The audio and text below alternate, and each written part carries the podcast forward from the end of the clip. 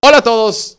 Hoy no es martes, hoy es miércoles de Power Rankings. Por lo general, subimos los Power Rankings de la NFL, bueno, nuestro top 10 todos los martes, pero pues estuvimos en el Estadio Azteca, fuimos al partido del Monday Night entre los Cardenales y los 49ers y pues no hemos tenido chance de grabar. Entre que salimos de viaje, entre que estamos en el avión, el hotel, relajo, andando moviendo, ya estamos de regreso en el estudio, ya estamos en la bella ciudad de Mexicali, bella entre comillas, y por eso nos atrasamos un poco, pero bueno, nos vamos a poner al corriente. Mañana hay partidos de NFL, entonces era importante sacar estos Power Rankings antes de los partidos de Thanksgiving, ¿no? Que son mañana. Ok, vámonos rápido, sin más preámbulo.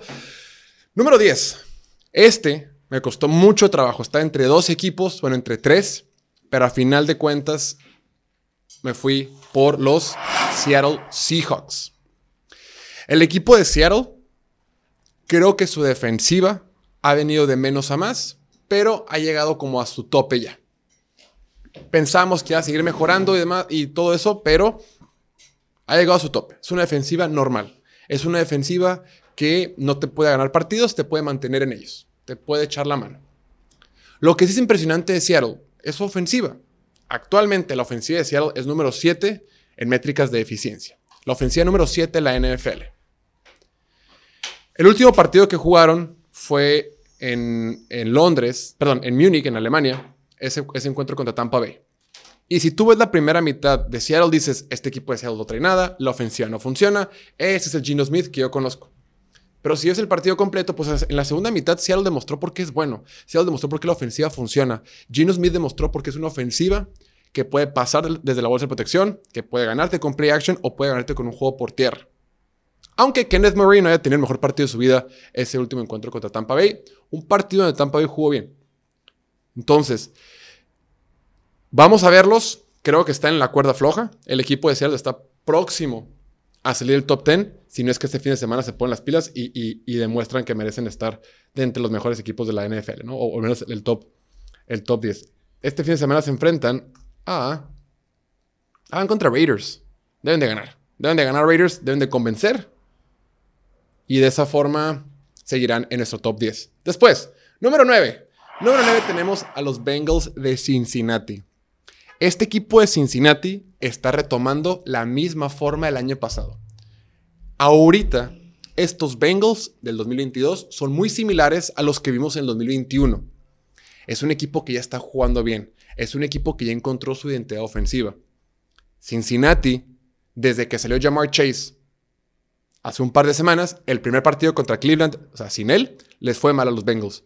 Pero después van y ponen 184 puntos contra Carolina y este fin de semana pasado demuestran que la ofensiva sigue jugando bien contra un equipo de Pittsburgh que ya tenía TJ Watt.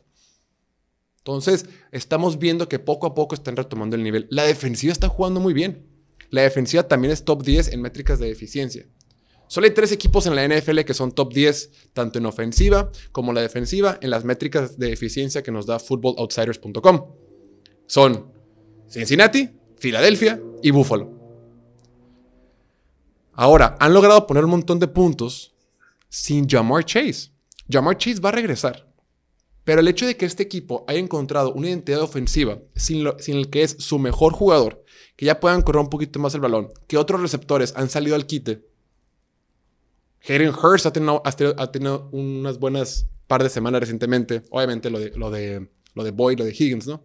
Y Jamar Chase apoyando de diferentes, perdón, y Joe Mixon apoyando de diferentes maneras. El equipo está bien, el equipo está entrando en forma 2021 y pues si está en la misma forma el año pasado, pues claramente pueden llegar lejos y claramente un equipo top 10. Después, número 8, los Ravens de Baltimore. Estos Ravens cada vez me enamoran menos, cada vez me preocupan más. La defensiva está mejorando. Es la mejoría, valga la repetición de la palabra, la mejoría que han demostrado en el aspecto defensivo de la semana 1 a la fecha es increíble. Qué bien les ha caído el haberse traído a Roquan Smith de Chicago. El haberlo incluido en esa defensiva y el haberle dado esa libertad para poder moverse a Patrick Quinn, un buen linebacker joven que le faltaba un poquito más de. que le falta apoyo, se está convirtiendo en una muy buena defensiva. O sea, tienes a los monos atrás. ¿no? Estás bien, bien armado con tus backs defensivos. Tienes, tienes monos en la, en la zona de linebackers, tienes a los tipos que necesitas atrás. Y cuando digo monos me refiero de monito, no del animal, por favor. Tampoco seamos tipo, el mono, el vato, el individuo, que sea. A lo que ves es que la defensiva está jugando muy bien. Entonces, defensiva de Baltimore, check. Vamos bien. La ofensiva, aunque yo creo que Lamar Jackson está teniendo una buena temporada, numéricamente no lo demuestra, pero yo también los invito a pensar que, cuántos quarterbacks de la NFL pudieran tener una mejor ofensiva con esta que la que tiene Baltimore, que Lamar Jackson. ¿Cuántos quarterbacks de la NFL con esta ofensiva de, de Baltimore pudieran tener mejor desempeño que el que tiene Lamar Jackson? La respuesta es dos. Literalmente nada más Josh Allen y Patrick Mahomes. Ningún otro quarterback pudiera tener más éxito con esta ofensiva tan limitada que tiene el equipo de los Cuervos. No tienen receptores. No tienen receptores. Y aunque el juego por tierra funciona y sean muy eficientes moviendo el balón por la vía terrestre, no tienen receptores. Es una desesperación. Devin Duvernay es su mejor receptor. Sí, ahí está Mark Andrews con lesiones, va y viene y regresa y todo eso, pero no tienen receptores. ¿Y cómo batallaron contra Carolina? Y lo sé, porque metí un ticket y aunque ese partido no lo vi en vivo, solo veía que pasaban los minutos y seguían 3-3. Volviendo a ver el partido, yo creo que es un tema. No sé si el coordinador ofensivo Greg Roman es el problema o simplemente entiende que no tiene receptores y por eso manda las jugadas que manda. Conclusión: Baltimore tiene una excelente defensiva hoy por hoy. Tiene un ataque terrestre que funciona. Lamar Jackson está jugando bien, pero el juego aéreo es muy preocupante y por eso nos ponemos más arriba. Número 7. Y mucha gente va a creer que esto es... Mucha gente no le va a gustar, pero no pasa nada. Es mi opinión. Tú puedes tener la tuya. No pasa nada. Podemos coexistir en este planeta de NFL. Número 7. Las Águilas de Filadelfia. Ya sé que tiene el mejor récord de la NFL. Ya sé que solamente han perdido un partido esta temporada. Pero ya preocupan. Esa victoria frente a Indianapolis no tiene por qué hacerte sentir más tranquilo que la derrota contra Washington. Las preocupaciones son las mismas. Indianapolis, con un coach improvisado, con un coach de prepa hace un par de semanas, con un analista de televisión, por poco, por nada, por un par de castigos cuestionables, no perdieron frente a Filadelfia. A ver, ¿cuáles son las mayores preocupaciones que tenemos de Filadelfia? El juego terrestre en la defensiva y el juego aéreo en la ofensiva. El juego terrestre que estuvo Nome Kensu, que se lo trajeron de la calle hace media hora, lo metieron, funcionó, van a estar bien. Ya, ya va a estar. Jordan Davis ha estado con temas de lesiones, ya va a estar bien. El aspecto ofensivo, y, quiero que esto quede muy claro, y, y se trata de entender cómo funciona la NFL. Tú puedes. Tú puedes sobrevivir en una liga con un Korak malo. Puedes sobrevivir, puedes llegar hasta el Super Bowl, puedes ganar Super Bowls, eso es claro. Pero las probabilidades de que eso sea sostenible y las probabilidades de que eso, eso funcione de manera constante durante una larga temporada son bajas. Claro que puede pasar, y han habido ejemplos, pero son bajas. Van a haber momentos en partidos que tú vas a necesitar que tu quarterback haga jugadas desde la bolsa de protección. Ejemplo muy puntual para entender lo que digo es Jets.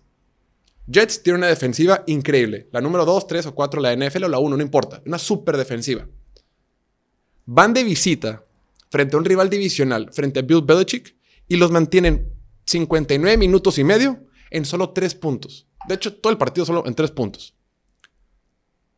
Lo único que pedían era que Zach Wilson tuviera un par de jugadas como quarterback para ganar el partido, porque el juego por tierra no estaba. Con las lesiones que han tenido en la línea ofensiva, con la ausencia de Brees Hall, llega un momento que el esquema ofensivo no funciona y requieres que tu quarterback haga jugadas. No lo puedes cuidar tanto. No le puedes poner eh, rueditas a la, bicicleta o llantitas a la bicicleta tanto tiempo. Llega un momento que el quarterback tiene que andar en la bicicleta solo, sin llantitas, sin rueditas.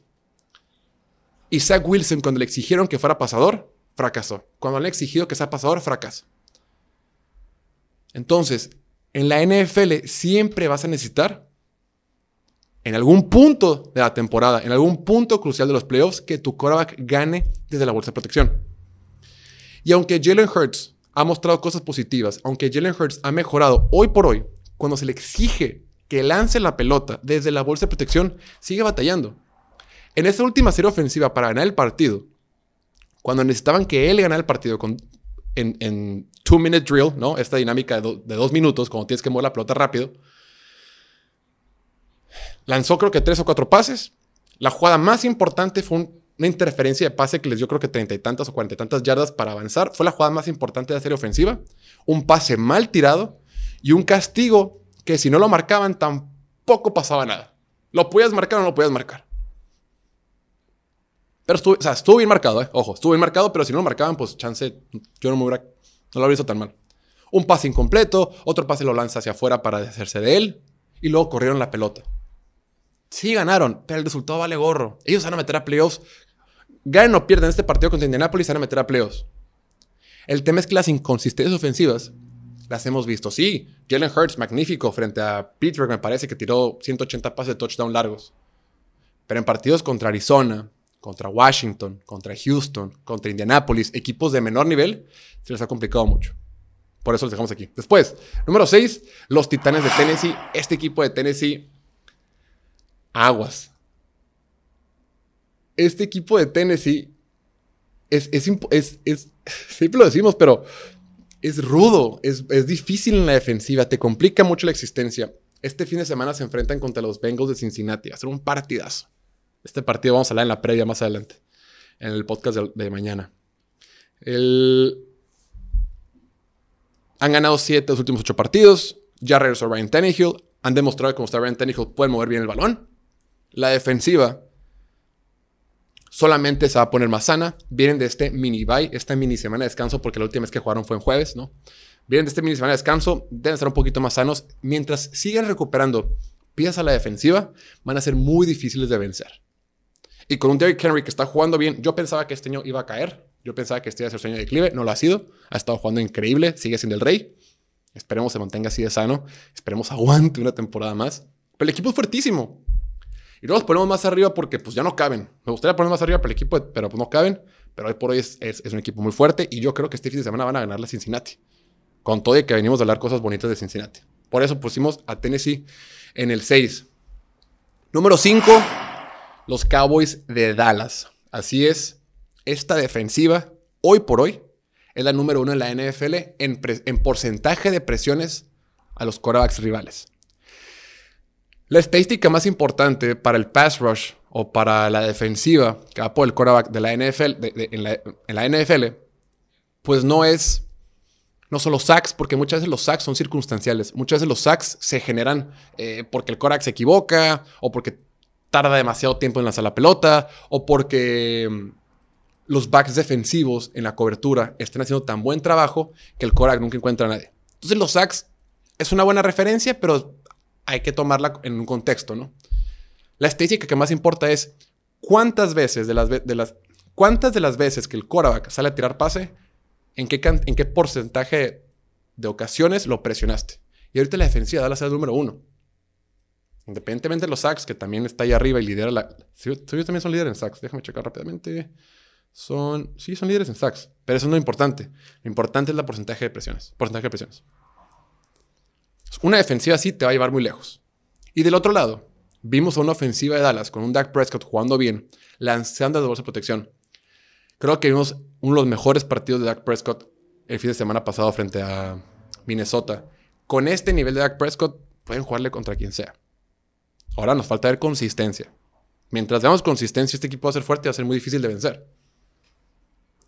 Por eso los tenemos en el número 5. Después, la defensiva. Bueno, el equipo de los 49ers, quienes vienen de poner tremenda paliza aquí en la Ciudad de México, aquí en nuestro país. Le ganaron a Arizona 38 a 10. Una tremenda zapatiza. Dos temas. La defensiva está jugando en un nivel sublime. Hoy por hoy la defensiva de los 49ers es número uno en yardas permitidas por acarreo y número dos en yardas permitidas por jugada. El nivel es altísimo. Llevan tres partidos consecutivos en el, en el cuales no les anotan en la segunda mitad. O sea, han permitido cero puntos en las últimas segundas mitades de los tres partidos más recientes. Creo que lo dije todo mal, pero sí, es la idea. Y Jimmy Garoppolo, creo que en la Ciudad de México tuvo uno de los mejores partidos de su vida. Lanzó para cuatro pases de touchdown. Con este nivel de Jimmy, claro, la semana pasada frente a los Chargers, pues altibajos como siempre con Jimmy Garoppolo. Pero contra Arizona fue excelso. Con esta versión de Jimmy Garoppolo, los 49ers pueden llegar lejos. Y para mí son el mejor equipo de la conferencia. Como están sanos en defensiva y sanos en la ofensiva, con la cantidad de armas que tienen, güey, ¿a quién detienes? Pobres Cardinals no tenían respuesta. salía Debo y Brandon Ayuk y George Kittle y Christian McCaffrey. No veían por dónde venía. Tremenda paliza que les pusieron. Y no, y no solo digo porque la acaban de Los Cardinals obviamente no es un equipo tan fuerte, todos lo sabemos. Pero ya llevan varios partidos demostrándonos que la ofensiva puede ser muy ruda al, ataque y la defensiva pues, está jugando muy bien. Por eso es el número 4 de esta cotizada lista. Después, el número 3, los Bills de Buffalo. Estuve muy tentado de ponerlos más abajo, o sea, en el 4 o en el 5. Pero Vimos jugadas importantes de Buffalo. Vimos jugadas importantes de Josh Allen. Vimos un pase, lo comentamos en el podcast que hicimos el domingueando, después de los partidos de, la semana. ¿Qué estamos ya? Semana 11 de la NFL. Vimos un, pase de, Josh Allen en una serie ofensiva que anotaron, donde los, los detienen en cuarta oportunidad, toman el balón, primera jugada, play action. Vemos a Josh Allen cómo se planta en esa protección, no encuentra a nadie, corre hacia adelante, encuentra un pequeño resquicio, lanza un pase mientras corre, se la pone en las manos a Gabe Davis para un primero y 10 por un pase como 25 yardas. Ese tipo de pases nada más lo lanzan hoy por hoy Mahomes y él. Ese nivel sigue estando en él. Solo que ha sido inconsistente. Recientemente ha sido inconsistente, no estoy tan preocupado. Lo que sí me preocupa de los Bills y el motivo por el cual los pongo más arriba es la defensiva. Les surge que regrese Davis White. No sé cuándo va a regresar su corner estelar, no sé, es un tema de lesión, pero también dicen que puede ser un tema emocional. No sé qué onda con él, pero ya han demostrado que varios equipos les hacen daño. Varios equipos les han movido la pelota. Varios equipos les meten puntos. Entonces me. Es el único motivo por el cual los tengo más arriba. Y es el motivo por el cual los puedo haber puesto en el 4 o en el 5. Pero ahí están los Bills de Buffalo. El número 2, Miami. Los Delfines de Miami cuando esta ofensiva está encendida, es imparable. Es la ofensiva más explosiva de la NFL. Lo que están haciendo sus receptores es de otro planeta. Lo que hacen ahora con el juego por tierra, ya que tienen ahí el, el 1-2 para correr el balón con Mostert y con Wilson. La ofensiva está imparable. Y la defensiva, que ya más o menos es promedio, es una defensiva normalita, pues ha venido de menos a más. Ha venido jugando mejor recientemente. Y por eso me gusta esta defensiva de Miami. Y sí, en teoría, en, papel, ves los números, los ves jugar y creo que Miami, cuando está encendido a la ofensiva, nadie lo puede parar. Y nadie lo puede negar. Y nadie lo puede negar. Número uno, rápido, pues ¿quién más? Los Chiefs de Kansas City. en ese partido del Sunday Night, cuando anotan los Chargers y le regresan la pelota a Mahomes con pocos minutos por jugar.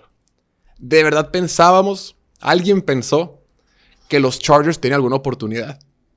Ojo, los Chargers dieron un partidazo. Con todo y que tuvieron bajas y todo el relajo de receptores y todo.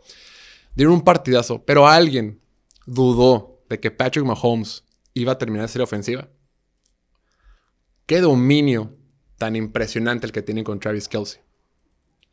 Patrick Mahomes está jugando un nivel muy superior. No tengo tantos adjetivos en mi vocabulario para describir lo bien que lo está haciendo.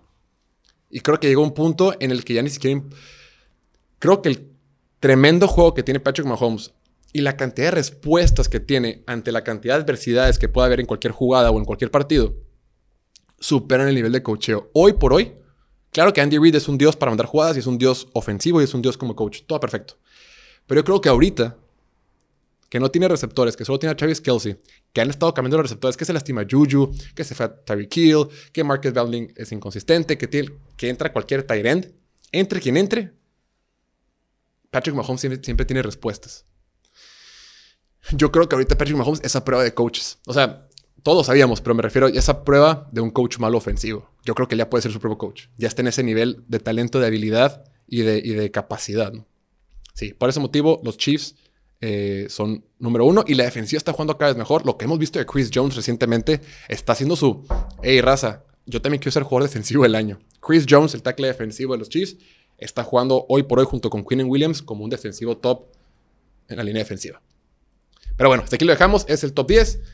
Aquí está la lista de este lado. No, de este lado. Sí, de este lado. Yeah. Y nada, nos vemos en el siguiente video. Que estén bien. Chao, chao.